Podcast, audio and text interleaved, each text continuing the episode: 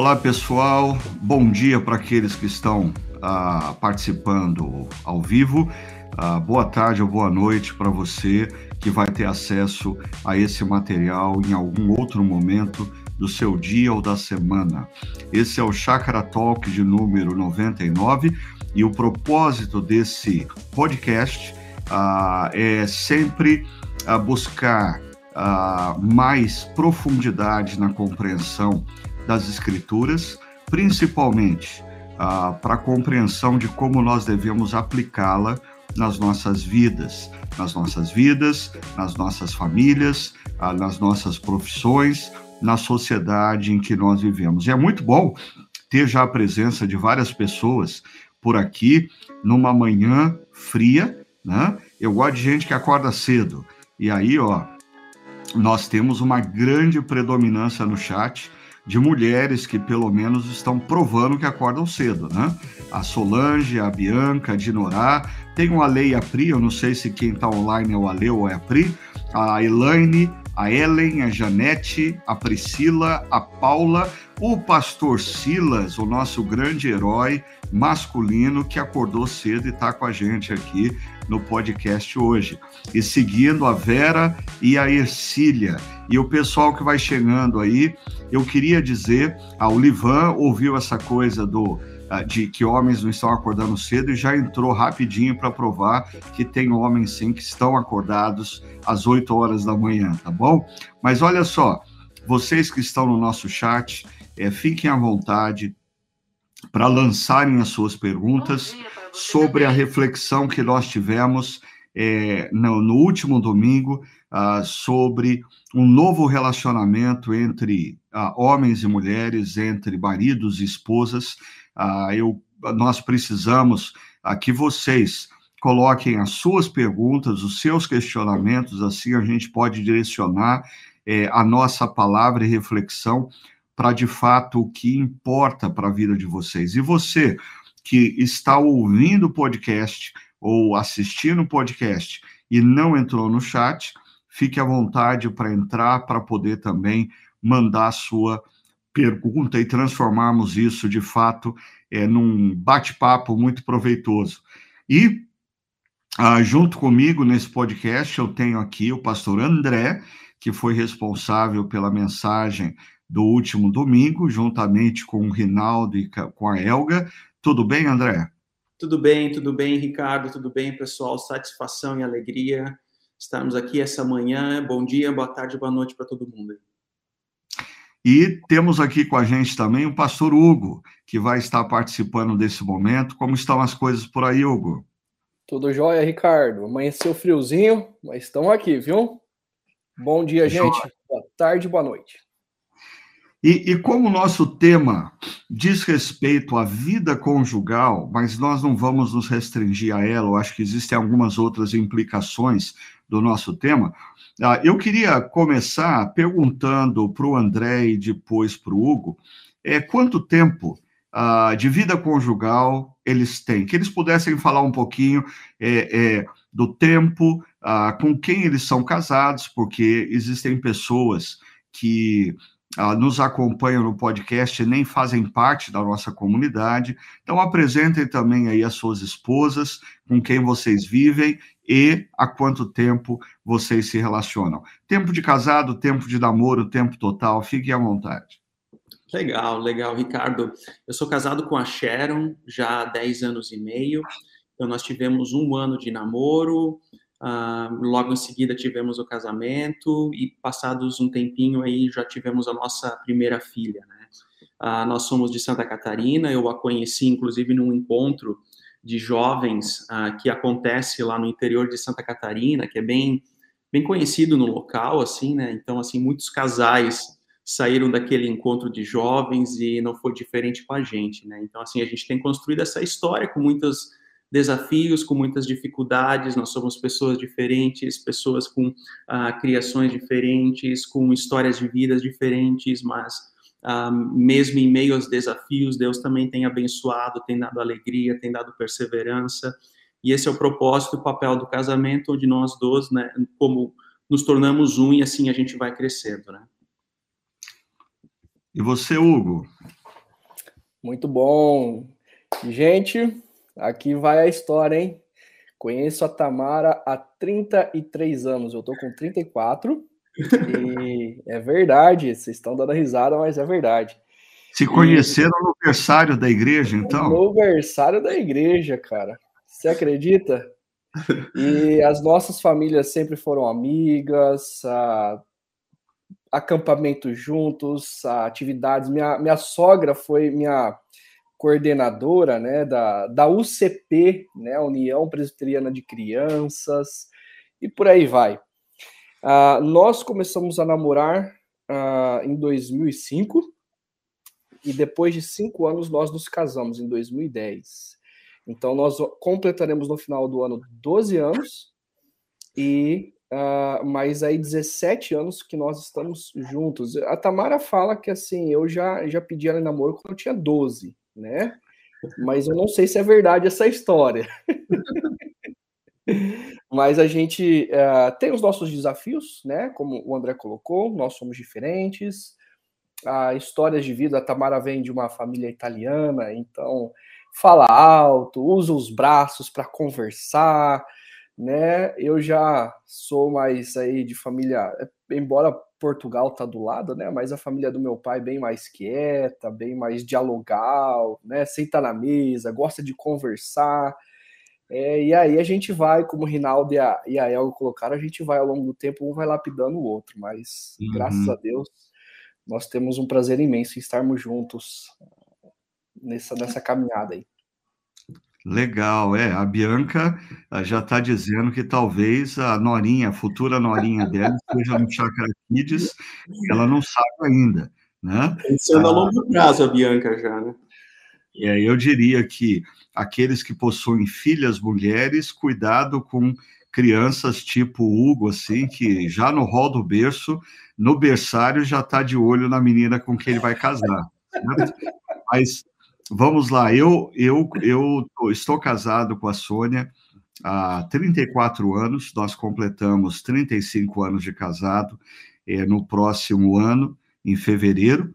Uh, namoramos durante um ano e meio, assim como o André, uh, o nosso namoro foi muito assertivo, né? É, começamos a namorar, noivamos e nos casamos uh, em um ano e meio. Eu me casei, eu tinha 23 anos de idade, a Sônia tinha 21. Éramos bem novos, mas isso, ao longo da história, teve os seus benefícios. Primeiro, porque nós pudemos ter filhos mais cedo, uh, e agora nós estamos desfrutando da experiência de sermos avós uh, mais cedo, ou seja, é, aproveitar da vida da convivência com os netos ainda com energia física para correr atrás deles e ser perseguido por eles uh, nos corredores da casa. Então, é muito bom é, é, a gente perceber isso. Então, nós temos aí uh, quase que 35 anos de história conjugal, muita história, há muitos erros, muitos acertos, muitos momentos felizes, muitos momentos difíceis, sombrios, mas Deus tem nos trazido até aqui uh, uh, com muita é, é, com muita gratidão no coração, porque nós percebemos Ele nos conduzindo até aqui. Se nós estamos aqui, é porque Ele nos trouxe aqui. E eu queria começar fazendo uma ponte com uma estatística que o, o pastor André apresentou no último domingo, que os cartórios de Campinas somam 823 divórcios em um ano, né? Ah, essa reportagem é de abril de 2022, possivelmente se refere é, janeiro a dezembro de 2021, nós tivemos 823 divórcios, o que dá ah, praticamente dois divórcios por dia, né? E ah, a reportagem diz que esse índice é uma alta ah, de 7,7% e supera a média nacional. A pergunta que eu queria fazer para o André e para o Hugo seria: é, por que ah, esse aumento ah, no número de divórcios justamente nesse segundo ano de pandemia, ah, ou ah, nesse momento que nós estávamos vivendo já todo o estresse ah, e, e, as consequências e implicações da pandemia. Existiria, na visão de vocês, alguma relação entre a pandemia e esse aumento dos divórcios? Pode ser que sim, uh, pode ser que sim. Eu não me recordo se a reportagem faz alguma conexão nesse sentido, né?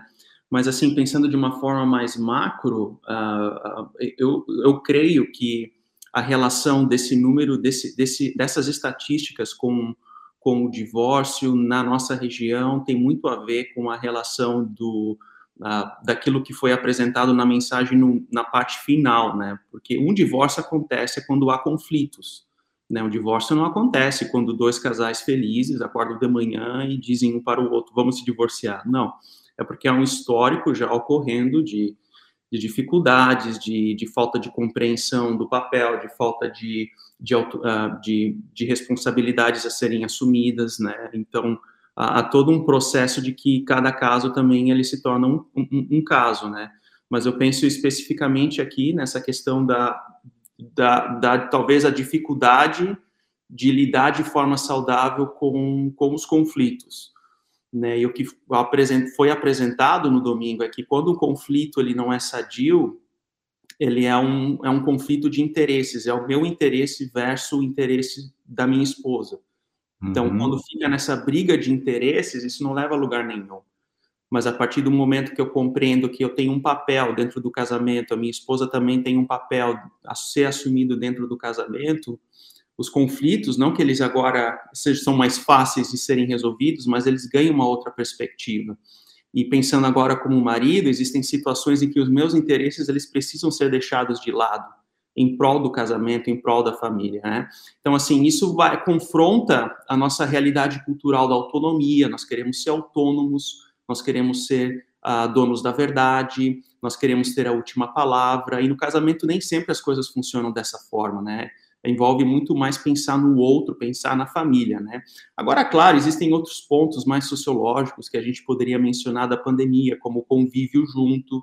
Então, assim, o local de trabalho foi para dentro de casa, aquele estresse do trabalho que você tinha no local de trabalho agora foi transferido para para a garagem da casa onde você montou o teu home office improvisado. Então, assim, de repente aparece uma, um filho, uma filha correndo ao redor, ah, da mesa enquanto você estava fazendo uma reunião importante, aí você desconta na esposa, e você, ou seja, é uma bola de neve, né, que são as consequências dessa relação familiar ah, que se estabeleceu dentro do lar, né? Então, assim, uhum. eu, mas eu apontaria de primeira mão que a justificativa dessa, desse número crescente de dois divórcios por dia tem muito mais a ver com a dificuldade de estabelecer um, um, um confronto, um diálogo sadio nas situações de conflito. Ok, uh, enquanto uh, o André pensa aí uh, na resposta a uma outra pergunta que eu vou fazer para ele, que é, eu, eu, queria ouvir dele um pouco mais sobre o que seria lidar de maneira saudável com o conflito. É, o que que, como que casais podem lidar com conflito de maneira saudável. Enquanto o André pensa um pouquinho nisso, deixa eu ouvir o pastor Hugo. Hugo, você acha que ah, esse aumento de divórcios ah, tem relação com o momento vivido na, com a pandemia ou não? Ah, fale um pouquinho da sua opinião. Legal. Eu acredito que sim, é, ainda experimentamos consequências de um convívio ao longo da pandemia que gerou rachaduras. Né? O André já bem colocou a questão do home office, marido e esposa que se viam no período da noite e agora passam, talvez a maioria das pessoas passaram a se ver muito tempo e aí descobriram mais uh, diferenças, ou como ele colocou também, a questão de não saber lidar com conflitos, e aí vem a somatória dos filhos. Então, eu acredito que ainda estamos vivendo consequências do que vem acontecendo na pandemia, porque de repente também, ah, como a gente tem visto, ah, o mercado de trabalho é instável, né? E aí alguém conseguir um emprego fora da região metropolitana de Campinas, ou ah, um dos dois né, precisa se sacrificar para que o cônjuge, o esposo, a esposa vá para um outro cargo, e aí o conflito de interesse surge, mas tudo isso vem como consequência daquilo que foi plantado ao longo da pandemia. Casais saíram mais fortes, no sentido de aprender a dialogar, abrir mão de preferências, de coisas secundárias. Casais saíram mais fortes é, em saber a, qual é o seu papel dentro do lar, e casais saíram mais fracos, né? É, permitiram com que rachaduras for, fossem, fossem surgindo, e aí a barragem, a pressão da água foi aumentando, e aí, de repente, uma situação ah, profissional, interesse é, é, esperando a pandemia acabar, dar um time para arrumar alguma coisa e sair fora do casamento. Então, acredito que sim, nós ainda estamos lidando com consequências daquilo que foi plantado ao longo da pandemia. É, talvez a, a pandemia ela não gerou divórcios, mas é, como a gente tem sempre dito, ela acelerou processos, né? Casamentos que tinham pendências, situações não resolvidas sob a pressão da convivência diária e constante que a pandemia uh, nos proporcionou, uh, as diferenças vieram à tona. Né? E as dificuldades de relacionamento emergiram. Então, a, a pandemia ela intensificou a relação dos casais e os problemas pendentes, não resolvidos, não tratados, eles vieram à tona e alguns casais não estão conseguindo lidar com isso. Por isso, eu queria ouvir o pastor André falando um pouquinho para a gente uh, como um casal pode lidar uh, com uma situação de conflito de forma saudável. Uhum. Eu penso que, em boa medida, o próprio Rinaldo e a Elga trouxeram isso também no domingo, né? Ah, como ponto de partida, eu acho que o conflito, no sentido de, assim, pontos de vista diferentes acerca de um determinado assunto, é isso que eu conceituo conflito. Não estou pensando aqui no conflito no, no aspecto da violência, né, essas dimensões mais extremas, mas, assim, há um tema para ser decidido e nós temos opiniões diferentes. A, a forma não saudável de resolver isso seria: essa é a minha opinião e pronto. Aí a minha esposa fala: essa é a minha opinião e pronto. E você fica naquele conflito de interesses, tá? Uh, eu penso que o conflito é uma oportunidade para a gente, como, não apenas como casal, mas também como pessoas crescerem uh, em intimidade com Deus. Então, um conflito é uma oportunidade de amadurecimento. As dificuldades, as dores são também uma oportunidade de, de amadurecimento nesse sentido. Agora, de uma forma mais prática, como é que isso se materializa nas nossas vidas, né? São duas palavras que foram utilizadas na mensagens a partir de Efésios 5 que são chaves no relacionamento matrimonial, né? A primeira delas, que consiste no papel da esposa, que é o respeito ao marido, né, a valorização, a boa estima do marido, principalmente em público, diante dos filhos, assim por diante, e do parte do marido o amor sacrificial, né, o amor sacrificial pela família. Ora, ah, como é que isso, a partir do momento que a gente tem essa compreensão dessas duas palavras-chave, que não são palavras estanques, né? Isso não significa que a esposa, eventualmente, também não tem um amor sacrificial, ou o marido um respeito uh, para com a, com a esposa, não é esse o ponto, mas a partir do momento que a gente compreende essa dimensão, a, a figura muda no trato com as, com, as, com as diferentes situações do dia a dia. Então, por exemplo, a, sábado de tarde é um dia maravilhoso para a gente poder passear como família, como casal, uh, para poder fazer determinados movimentos em conjunto, como família, mas tem aquele jogo do Palmeiras na final do Mundial. E aí, como é que fica, né? Ricardo. Então, uh, são situações que você é confrontado, colocado. Isso não significa que assistir um jogo seja errado. Isso não significa. Aí, aí, você está apelando, né, André? Pô, jogo é, é, é, é mundial. É, eu duvido. Aí você, apelou, chutou a canela. Acho melhor você dar um outro exemplo. É claro que tudo também funciona com planejamento, né? Então, assim, os planejamentos existem Não é esse o ponto. Aonde que eu quero chegar com isso? É se, poxa, se, se no único dia que eu tenho com minha família, com minha esposa livre, uh, eu, eu, eu, eu tenho um outro compromisso pessoal, eu preciso repensar aquilo. Eu preciso repensar aquilo. Então, acho que é esse o ponto, né? E diante do conflito, por exemplo, quando naquele calor da emoção, a mulher, quando se dirige ao marido, se dirige também de, respeito, de uma forma respeitosa e não caluniando. O marido se dirige à mulher não de forma desrespeitosa, mas também reconhecendo que é preciso ceder aqui ou lá. Então, acho que nesse ponto, né, essas duas palavras, elas são como se fosse uma lupa pela qual a gente coloca e, e as situações de conflito e assim trabalha essas situações no âmbito mais prático, né?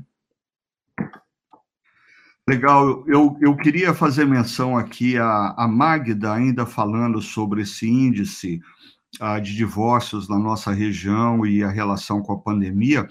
Ela diz: creio que casamentos que estavam bem resistiram, mas quem estava empurrando com a barriga é, sucumbiu, ou os casamentos sucumbiram.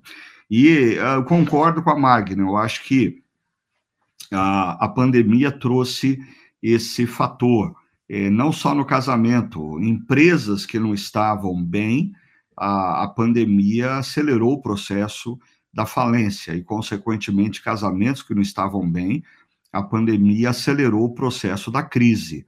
Agora, nós precisamos é, parar e pensar nisso que o pastor André está propondo, é, sobre como administrar conflitos de maneira saudável. Né?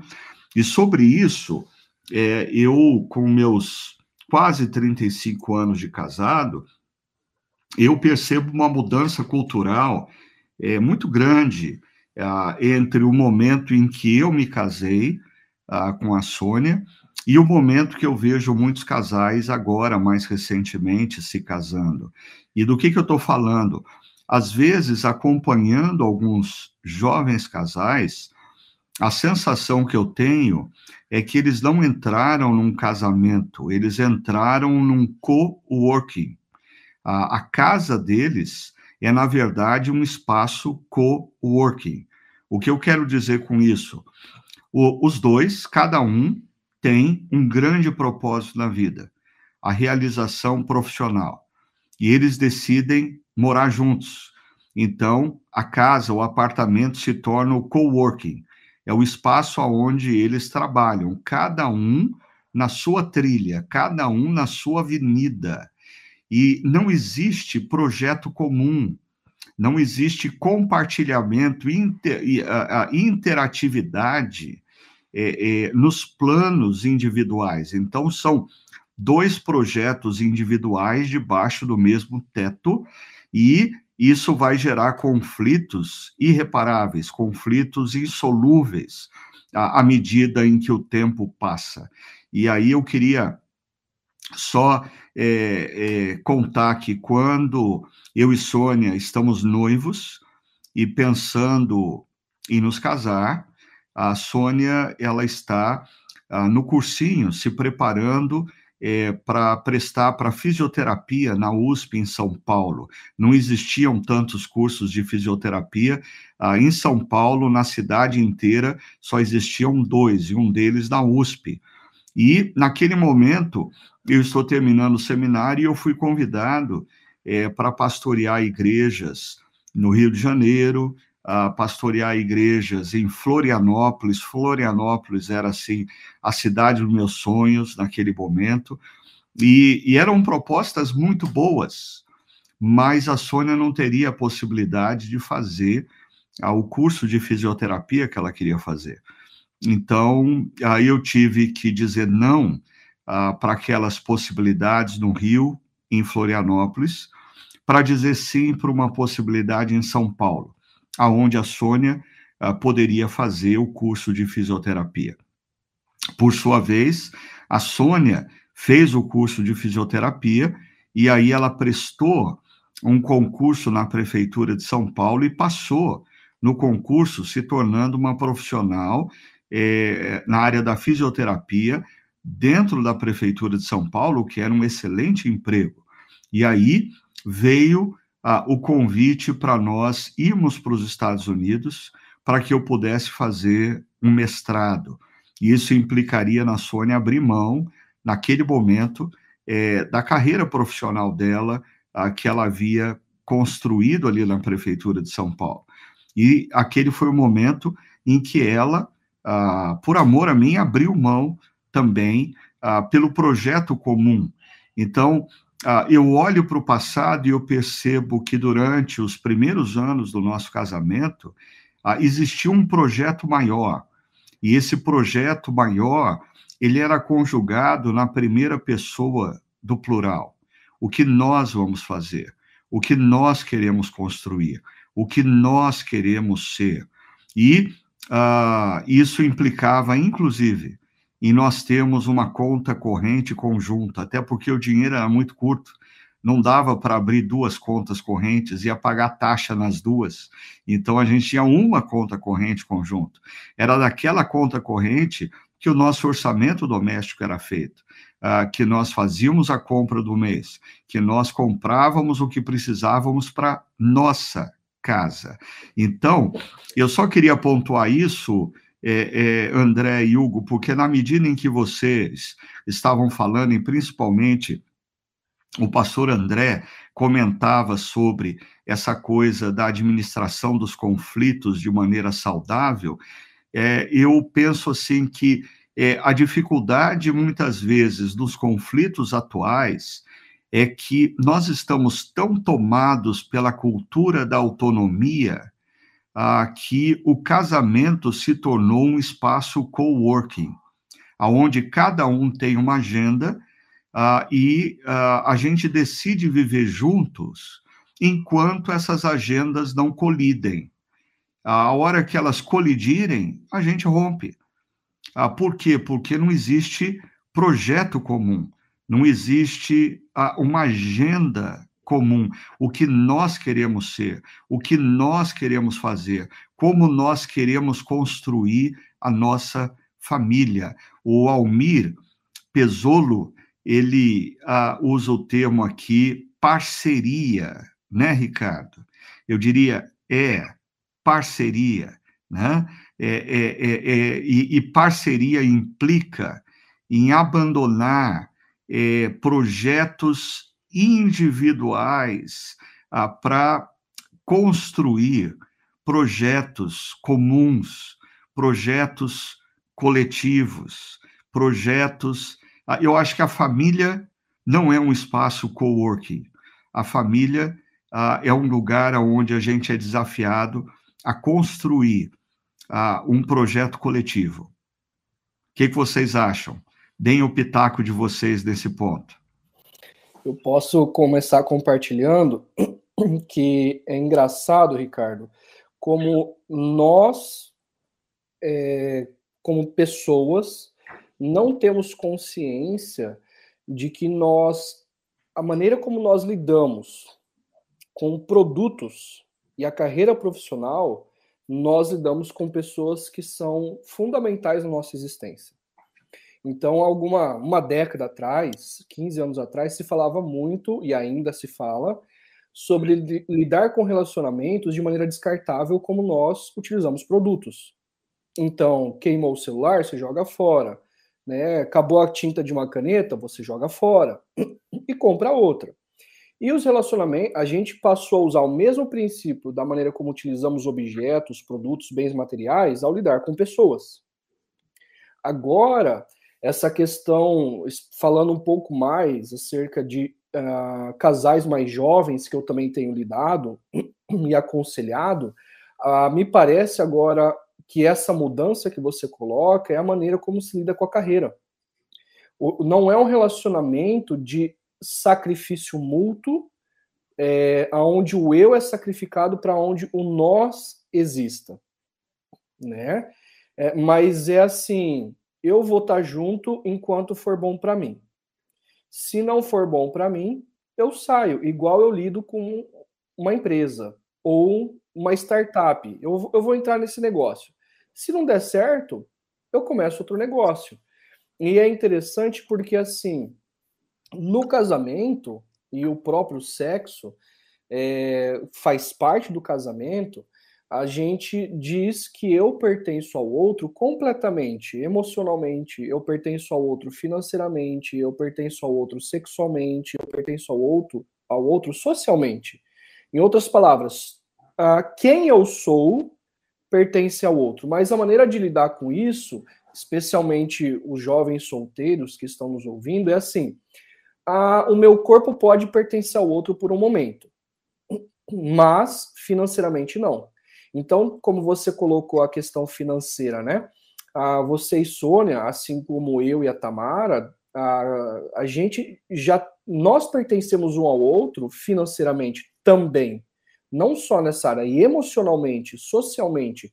O, o que eu faço pode abençoar a Tamara ou prejudicar a Tamara, e, é, e vice-versa. Então, nós per, pertencemos completamente um ao outro. Agora, eu tenho aconselhado casais que, por exemplo, a parte financeira, um não pertence ao outro, não sabe quanto ganha, cada um paga uma conta, e se der errado, né, é, tá tudo bem, porque assim eu tenho a minha conta e eu vou me virar de alguma forma. Então, voltando ao princípio, a maneira como nós temos lidado com objetos e bens materiais e a maneira como nós temos lidado com a carreira profissional, a gente não pode levar isso nos relacionamentos conjugais. É interessante o que você faz menção é, do fato dos casais não saberem é, quanto a, a, um ganha, eles não têm acesso à vida financeira deles, porque alguns anos atrás, numa série é, que eu fiz na chácara relacionada à vida conjugal, eu trazia à tona o conceito da infidelidade financeira. E eu mostrava como, estatisticamente, a, a causa primária de divórcios é, tem sido questões financeiras profissionais e não mais questões emocionais afetivas. Né? Então, isso é muito sério, porque nós estamos querendo construir casamento no modelo co-working. O que, que é o co-working? É um espaço onde diferentes pessoas trabalham juntas, mas em projetos individuais. E, e, e, nenhum tem que dar pitaco no projeto do outro, porque ah, o espaço é comum, mas os projetos são individuais. Eu queria fazer menção aqui ao que o Guilherme Tavares coloca para gente. Ele diz: o casamento não é o local onde informamos o nosso cônjuge das nossas decisões, mas onde sentamos e dialogamos para chegar a um denominador comum.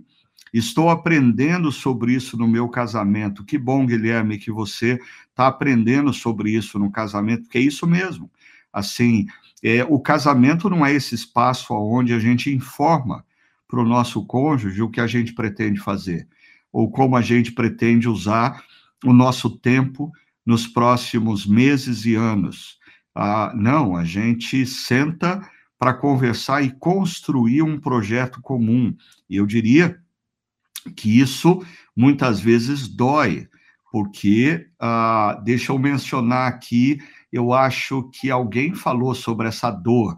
Paula Fernandes, olha só o que a Paula diz nem sempre abandonar os planos e carreira é fácil, mas a melhor decisão é pensar na construção da nossa maior instituição, a nossa família. E, e eu queria pegar essa deixa da Paula, porque ela coloca a maior instituição. E aí eu lembrei de uma outra série que eu fiz no passado, velha assim, né? Eu costumo dizer que, como o Rubem Alves já tratava isso, que a gente chega numa idade que a gente tem mais passado do que futuro. Então é por isso que ele fala muito de passado. Ah, uma série que eu fiz. Eu fiz uma série na qual eu mostrava que, dentro da cosmovisão contemporânea, é, a carreira profissional era o topo da pirâmide e a família existia para servir o mercado de trabalho. Quando a família interfere no mercado de trabalho, você opta pelo mercado de trabalho.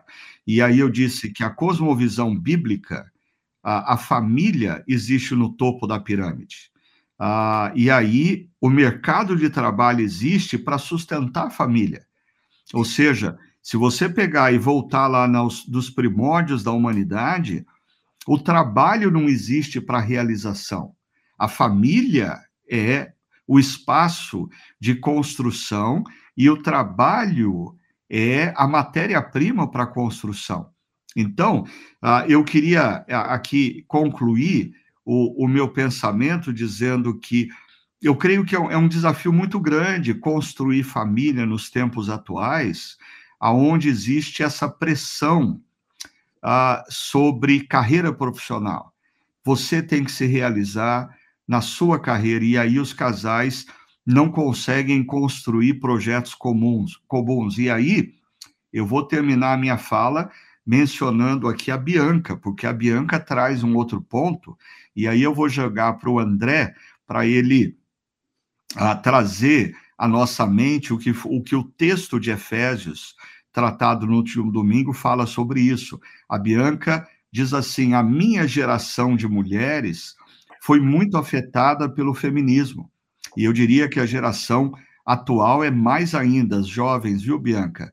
É, de modo que as mulheres veem seus maridos como opressores e não mais como parceiros. Olha que interessante. Mulheres passam a ver seus maridos como opressores e não como parceiros. A sujeição bíblica traz cuidado à família. A sujeição bíblica traz cuidado à construção do nós. O que, que a gente poderia falar sobre esse ponto que a Bianca nos traz?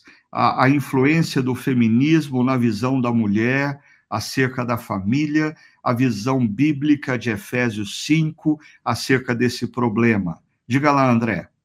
Legal, é que Paulo ele fala para dentro de um mundo ah, muito específico em relação à estruturação de uma família, né? Então a família, o oikos, a casa, dentro daquele contexto, apesar de que oikos não aparece no livro de Efésios, né? Mas era constituída naquele contexto como um homem, o marido, que era o chamado chefe de casa, e dentro de um segundo patamar estaria a esposa, os filhos, os escravos, animais e assim por diante, né?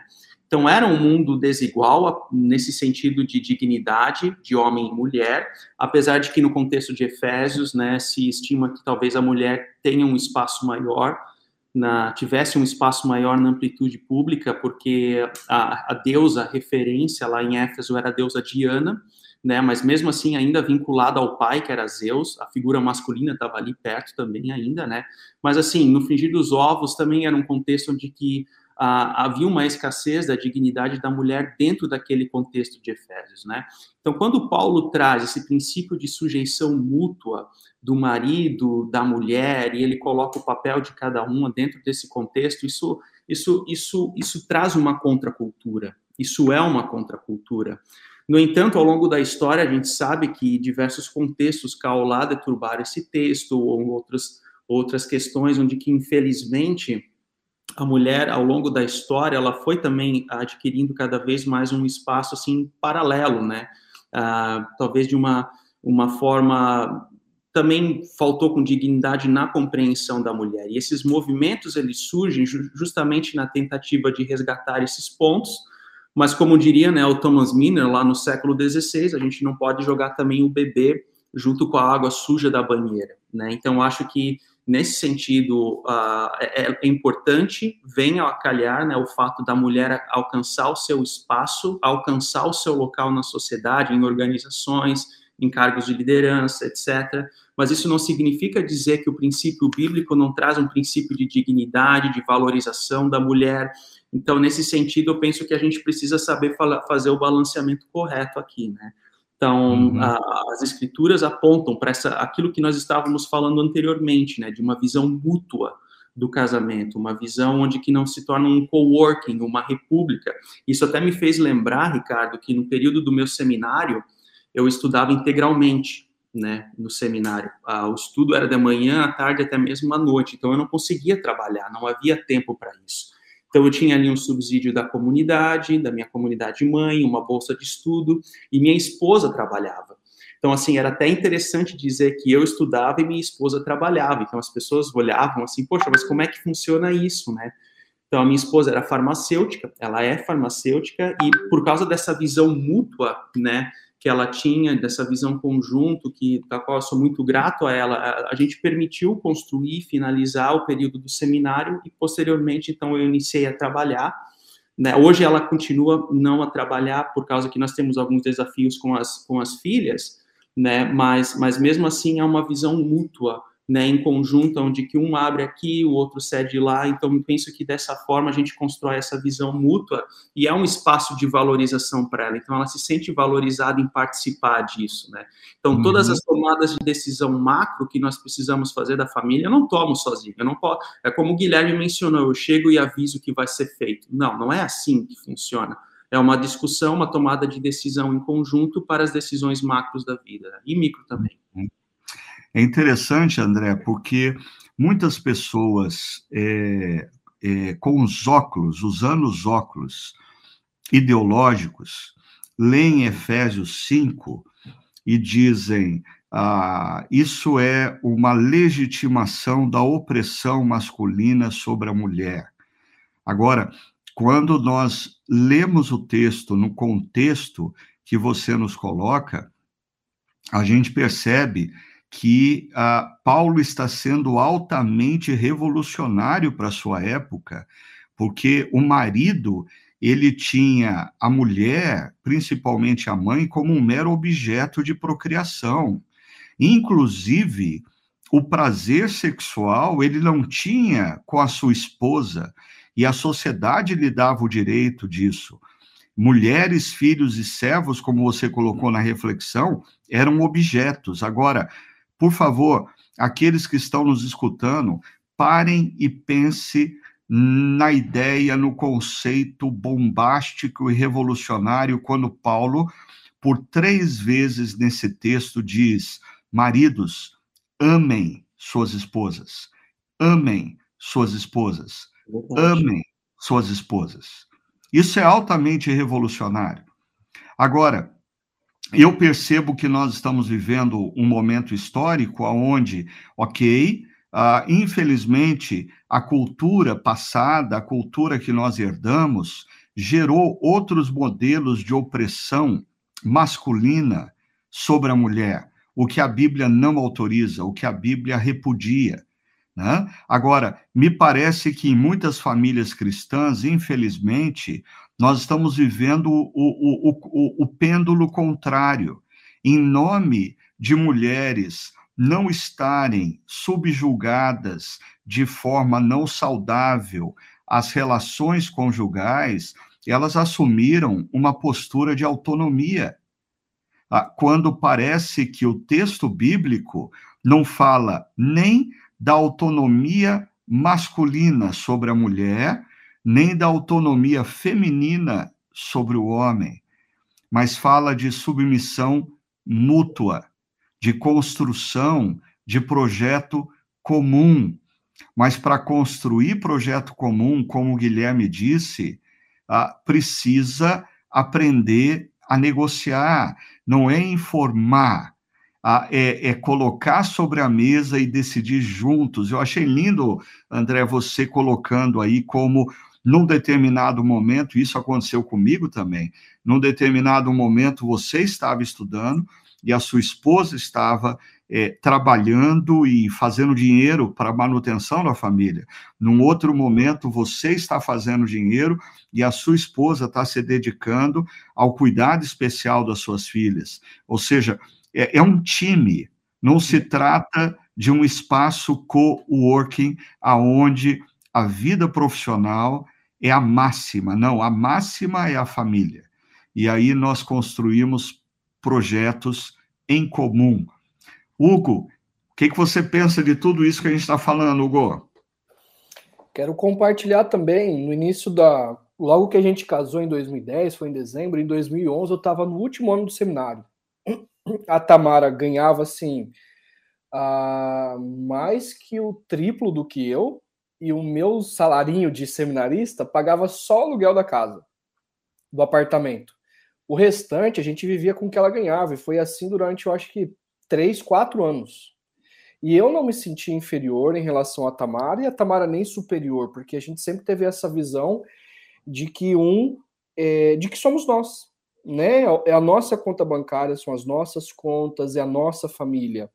Então, é, eu acredito que o, o que a Bíblia traz, é, como você bem colocou, é a dignidade do homem e da mulher. Eles são essencialmente iguais, né? É, em, em dignidade, em valor, mas eles têm funções diferentes em momentos diferentes da vida. E eu estava recordando aqui, Ricardo, acrescentando um pouco do que foi falado, que an até antes da Revolução Industrial era dessa forma. Né? A, a, família tinha um negócio. Se, se a pessoa tinha uma farmácia, a farmácia acontecia na frente da casa. Só que era o pai que estava lá, talvez, fazendo os produtos, a mãe atendendo os clientes, os filhos arrumando as prateleiras, e era todo mundo junto, era um negócio da família. E, e todo mundo sentava junto, não tinha essa diferença. O homem não olhava para a mulher com, com diferença. Depois, com a Revolução Industrial, o homem sai da casa e talvez é onde começam as disfunções e até mesmo usar da Bíblia para é, distorcer alguns princípios para dizer que a mulher tem que ficar em casa e cuidar da família, mas não foi repensado teologicamente de maneira saudável. Né?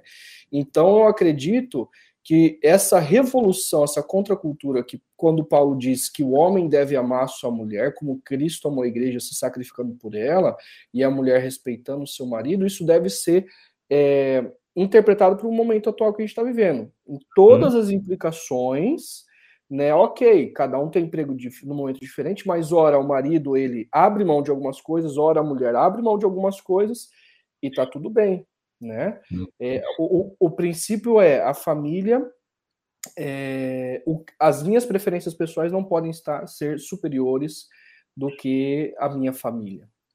Uhum, é.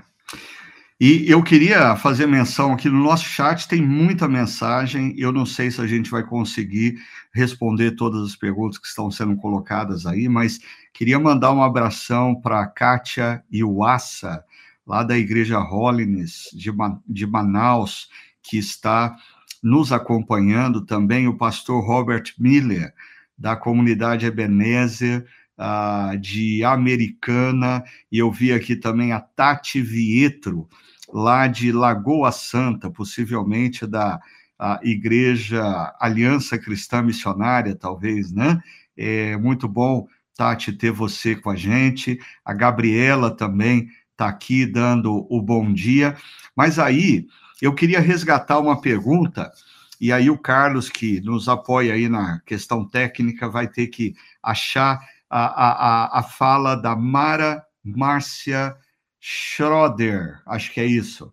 É, porque ela traz uma pergunta interessante. Seria a comunidade cristã o primeiro lugar para o casal buscar ajuda para os seus conflitos quando não derem conta deles? Essa é uma pergunta séria, porque, vamos ser honestos, é, no contexto da secularização da sociedade ocidental, ah, quando a pessoa está enfrentando conflitos que ela não dá conta, a primeira pessoa que ela busca é o terapeuta. Aí, em alguns casos conjugais, a primeira, a primeira pessoa que eles vão procurar é o terapeuta conjugal. E a pergunta é: uh, seria a comunidade cristã o primeiro lugar aonde essas pessoas que casais que estão enfrentando conflitos deveriam buscar ajuda? O que, que vocês acham disso? Oi, Ricardo, eu acho que sim, até porque uma dos, dos ofícios, uma das atividades do contexto pastoral consiste justamente no aconselhamento, na, no cuidado mútuo, né? E aqui não apenas no, na figura do pastor, mas na figura da comunidade como família estendida, ah, onde você encontra na igreja também uma cura para a alma, né? Uma restauração no sentido dos diversos problemas da vida e não apenas relativo ao casamento, né? Então, quando a gente fala em terapia, né, ou quando a gente fala em, em nos diversos terapeutas que existem, eu acho que é um pouco até generalizante, porque existem diversas facetas, né? Diversas linhas de pensamento e assim por diante. Então, um conceito de perseverança hum, à luz das escrituras tem um ponto. Um conceito de perseverança, talvez para um terapeuta secularizado, será outro. Então, são diferentes cosmovisões, diferentes pontos, pontos de vista que também se materializam na fala dessas pessoas, né? Então, assim, há psicólogos e terapeutas que talvez não possuem o conceito de pecado. E se você não sabe abordar o conceito de pecado como ponto de partida para entender o problema que está acontecendo ah, no casamento, ah, isso muda toda a perspectiva, né? Então, há, psicólogos e terapeutas que não conhecem o conceito de esperança, onde na esperança do casamento em que Deus ele pode também restaurar emocionalmente, estruturalmente as nossas famílias. Talvez há terapeutas secularizados que não compreendem ah, o conceito de amor sacrificial. Não, você tem que pensar em você mesmo, né? Então, claro, eu estou falando utilizando generalizações, né? Nós também temos terapeutas, inclusive vinculados à nossa comunidade, que são ótimos profissionais. Então, assim, uh, eu compreendo que sim, a comunidade cristã como ponto de partida para a busca de, de uma restauração no sentido de que é uma no sentido do conceito de família estendida.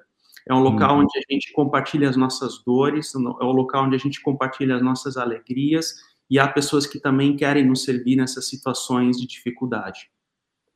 Antes do Hugo é, dar a opinião dele sobre essa pergunta da Mara, é, só assim salientando e esclarecendo todos que estão nos ouvindo aqui que no contexto da nossa comunidade nós não somos em momento algum contra pessoas buscarem ajuda de profissionais da área da saúde emocional, terapeutas, muito pelo contrário, nós na equipe pastoral, em vários casos que nós recebemos, ah, nós concluímos que o que a pessoa está precisando é, é de um acompanhamento terapêutico e não de um acompanhamento pastoral.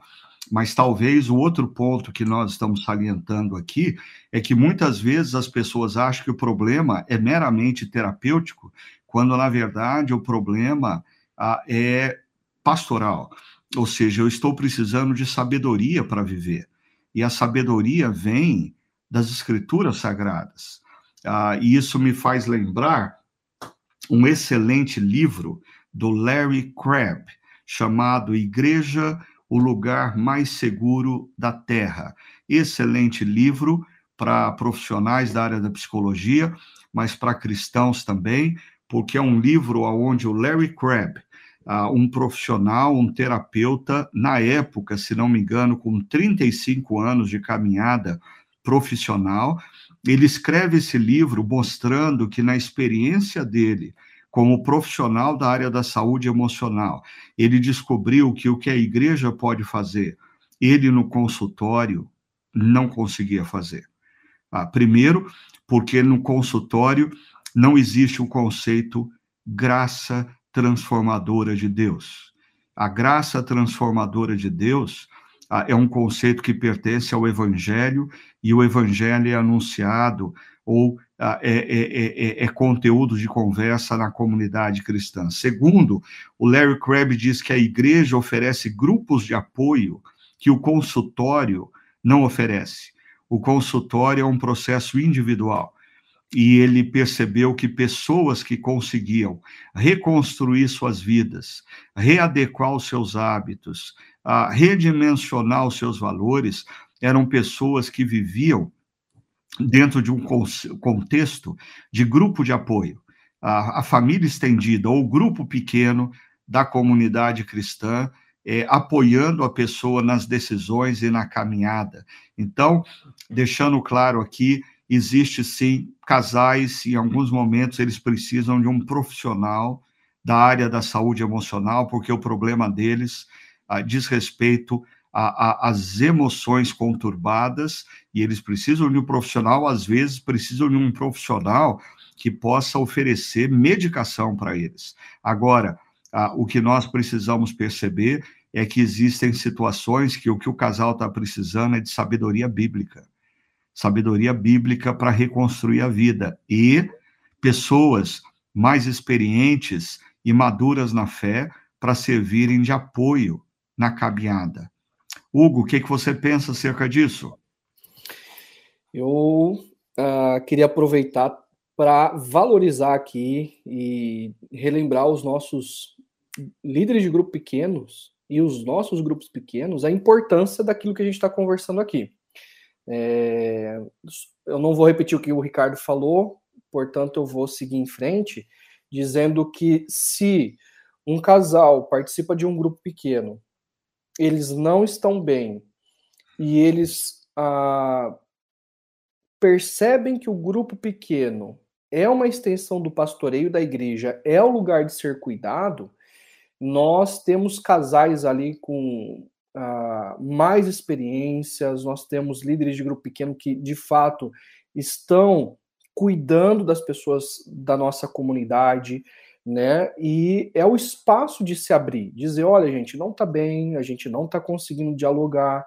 E aí vai ter um casal que vai dizer, poxa, a gente já passou por isso, né? Ah, Deixe-me dizer o que eu aprendi ah, acerca dessa caminhada, não desistam. Vai ter um grupo de pessoas orando, até mesmo casais que é, vieram de contextos não cristãos ou com famílias ah, desestruturadas, e aí, de repente, no grupo pequeno, ah, a gente vai.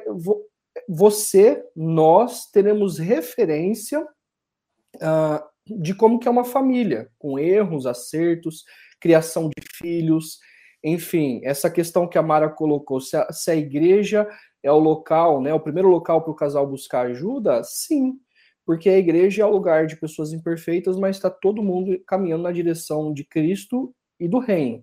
Então, é o lugar de sermos cuidados. Às vezes, ali no encontro ao domingo, não dá para ter o espaço de se abrir, de conversar, com maior profundidade. É por isso que no grupo pequeno a gente aprofunda o que foi conversado no domingo e é espaço de cuidado, inclusive, né? E aí eu poderia contar inúmeras histórias aqui, o que não, não dá o nosso tempo, mas sim, é, não deixe de participar de um grupo pequeno, se envolver de um grupo pequeno na sua igreja e de fazer o espaço do grupo pequeno esse, essa extensão do cuidado de casais, de casais com filhos pequenos, de casais com adolescentes e permitir ser cuidado também, ok? Ok, o nosso tempo ele já se esgotou, mas eu não vou me sentir confortável de encerrar esse podcast sem a gente voltar lá para o início das perguntas, quando a Ellen Menes é, disse assim: Pastores, além do adultério, existe algum outro motivo que Deus aprove um divórcio? E, associada a isso, é, nós recebemos uma, uma pergunta é, é, pelo site é, da Adriana, que. Não, perdão, é, não é da Adriana. Não, é da Adriana, sim. É, ela diz Perdão outra vez. Não, achei aqui. É da Patrícia.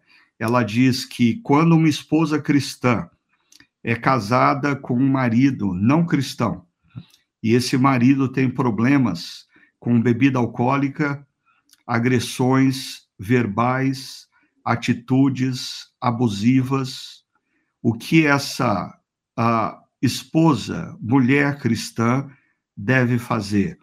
Ou seja, eu estou juntando duas perguntas que não necessariamente abordam o mesmo tema ou detalhes do mesmo tema, mas eu acho que é importante a gente terminar esse podcast, que a gente está falando tanto sobre construção de, de, de relacionamento conjugal, a importância da gente abandonar o conceito secular, uh, que está transformando a família num coworking, uh, e, e, e fazer da família um projeto comum. Agora, e o, quais são, qual é o momento em que esse projeto comum efetivamente não tem mais jeito. Uhum. E a gente precisa pensar, infelizmente, em abortar esse projeto. O que, que vocês teriam a dizer uh, para Ellen e para Patrícia? Ricardo, acho que de bate-pronto aqui, pelo que me veio à mente, os dois casos de, ou casos onde ocorrem o divórcio são geralmente em, no adultério, como a própria Ellen mencionou, né, porque se quebra o vínculo da união do casal, né, Uh, ou então em caso de violência, no sentido de que onde há risco de, de morte, né, por parte da esposa, do cônjuge, né? Então, eu, eu tive experiências nesse sentido, né, com, com pessoas uh, que se, se, divorciaram, haja vista esse tipo de situação, não me recordo agora outros modelos assim onde que legitimaria o casamento, salvo salvo engano, senão é um processo que sempre busca restauração, mesmo com dificuldades, né, no casamento, uh, você agarra-se na esperança de, na graça de Deus, de que pode ocorrer restauração dentro daquelas dificuldades, né. Agora, especificamente na pergunta da Patrícia, eu fiz estágios, né, em, em, em clínicas de recuperação, e, e eu sim, eu convivi com algumas histórias dentro desse sentido, né? E era interessante que quando o marido chegava na, na clínica de recuperação, ah, principalmente aquele primeiro mês, onde não tem contato com ninguém da família, ali já dava um choque na pessoa. E no segundo mês ele já tinha uma nova postura, uma nova perspectiva de como lidar com a família, ah, não por último com, com a esposa. Ah, e assim, você via algumas histórias muito bonitas de restauração, né, ocorrendo ali naquele espaço, né, ou de famílias que logo após o tratamento foram se restabelecida, outros, se não a maioria, voltavam por uma segunda, terceira vez para a clínica, o que é um processo, o que é um processo infelizmente muito comum, porque o vício, né, que é um contexto que ela trouxe ali daquele, daquela exemplificação, é, ele, ele é muito forte, né, mas eu penso que há também a, a possibilidade de ocorrer restauração nesse tipo de, de situação, como ela descreveu, generalizando, né? Mas assim, cada caso é um caso, sabe? A gente precisaria avaliar assim cada caso para ver como é que só quais são as ferramentas disponíveis, como uma clínica de recuperação que podem auxiliar no processo de restauração da pessoa. Uhum. Ok. E, Hugo, o que, que você teria a dizer sobre existem outros motivos além do adultério para o divórcio e o que fazer em casos onde uma pessoa cristã está num contexto abusivo uh, que envolve uh, alcoolismo ou coisas parecidas. Uhum. Uh, a Bíblia vai dizer, como já foi colocado acerca do divórcio, Paulo vai dizer que se o cônjuge não é cristão e abandonar o casamento, isso também é um ato legítimo né? Como assim, ah, você se tornou cristão e eu não quero mais você, não quero conviver, conviver com você. Isso também é um ato legítimo, mas a gente tem a questão do princípio da vida, né? Quando a vida ela é colocada em risco, a vida é maior, no caso. É, em casos de opressão, de abuso físico, onde a vida ela é colocada em risco. Uhum. E Essa questão, Pedro vai dizer uma, uma coisa, né, acerca especificamente para as mulheres, mas também vale para os homens, lá em 1 Pedro 3, né, do, se o meu cônjuge ele não é cristão, ele não tem esses princípios e valores. 1 Pedro 3, 1 Pedro capítulo 3, verso 1, diz assim, olha, do mesmo modo, mulheres, sujeite-se cada um a seu marido, a fim de que se ele não obedece à palavra, seja ganho sem palavras pelo procedimento de sua mulher observando a conduta honesta e respeitosa de vocês. E isso também o inverso acontece, né? É, então, assim, é, eu creio que em situações onde o cônjuge ele não é cristão e há um bom relacionamento, bom convívio, deve-se permanecer sim no casamento. Agora, aonde há questões como do alcoolismo, violência e etc., opressão, ah, deve-se procurar ajuda. Ah, um primeiro momento é vamos tratar. Eu acho que esse é um princípio básico. Depois é uma outra etapa que deve ser avaliada e cada caso é um caso é, para compreender se de fato deve haver o divórcio ou não. Uhum. Ok, obrigado, Hugo. E, e lembrando aí é, a Patrícia, que traz esse caso para a gente, e que certamente ela está falando de, de alguma amiga que vive uma situação e que ela acompanha, que é, é, é interessante a gente pensar não só na, na preservação da vida da mulher, como também na preservação da vida dos filhos. Existem relações que se tornam abusivas e doentias, e nós precisamos pensar, às vezes, em colocar uma linha uma fronteira até onde nós vamos caminhar nessa relação, pensando em restauração do relacionamento. É, a fronteira é quando o dano na vida da mulher, na vida das crianças, começa a se estabelecer, ou seja, antes desse dano se estabelecer, é hora de passar a régua, estabelecer uma fronteira e dizer a partir daqui, ah, Deus não quer que uma mulher coloque em risco a sua vida, a sua integridade física e emocional, ou em risco a vida dos seus filhos, a integridade física e emocional. Deus não, Deus não pede isso para ela, ah, manter um casamento colocando em risco a sua vida e a vida dos seus filhos. Aí é hora de se tomar uma decisão pró-vida. Agora, eu queria encerrar trazendo aqui a, a uma palavra é, para Ellen, é, porque Ellen, você formulou a sua pergunta de uma maneira muito interessante. Você colocou assim: existe algum outro motivo que Deus aprove uh, um divórcio? E eu queria é, sugerir todos vocês a pensarem o seguinte: biblicamente, uh, não existe hipótese alguma que Deus aprove o divórcio. Né? É, é, o divórcio na Bíblia ele é colocado como um ato de Deus de tolerância pelo endurecimento do coração humano.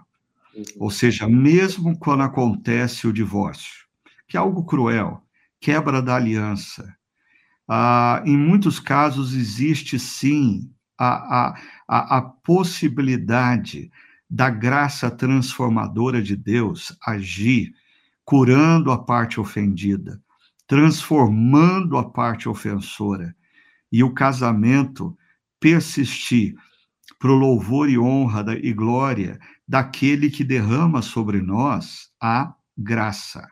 Agora, existe o outro lado da história.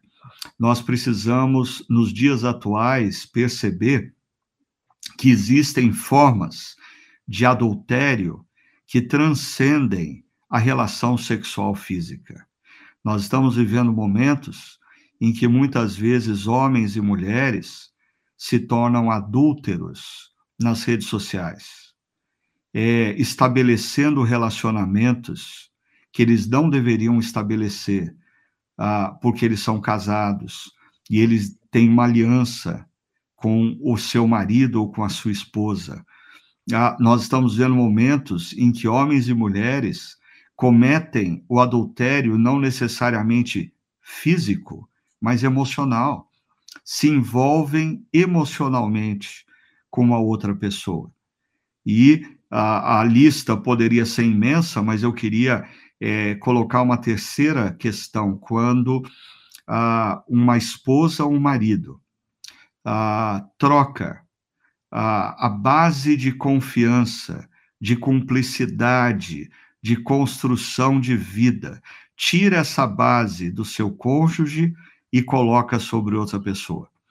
Coloca sobre o sócio da empresa, coloca sobre o terapeuta, coloca sobre uma grande amiga.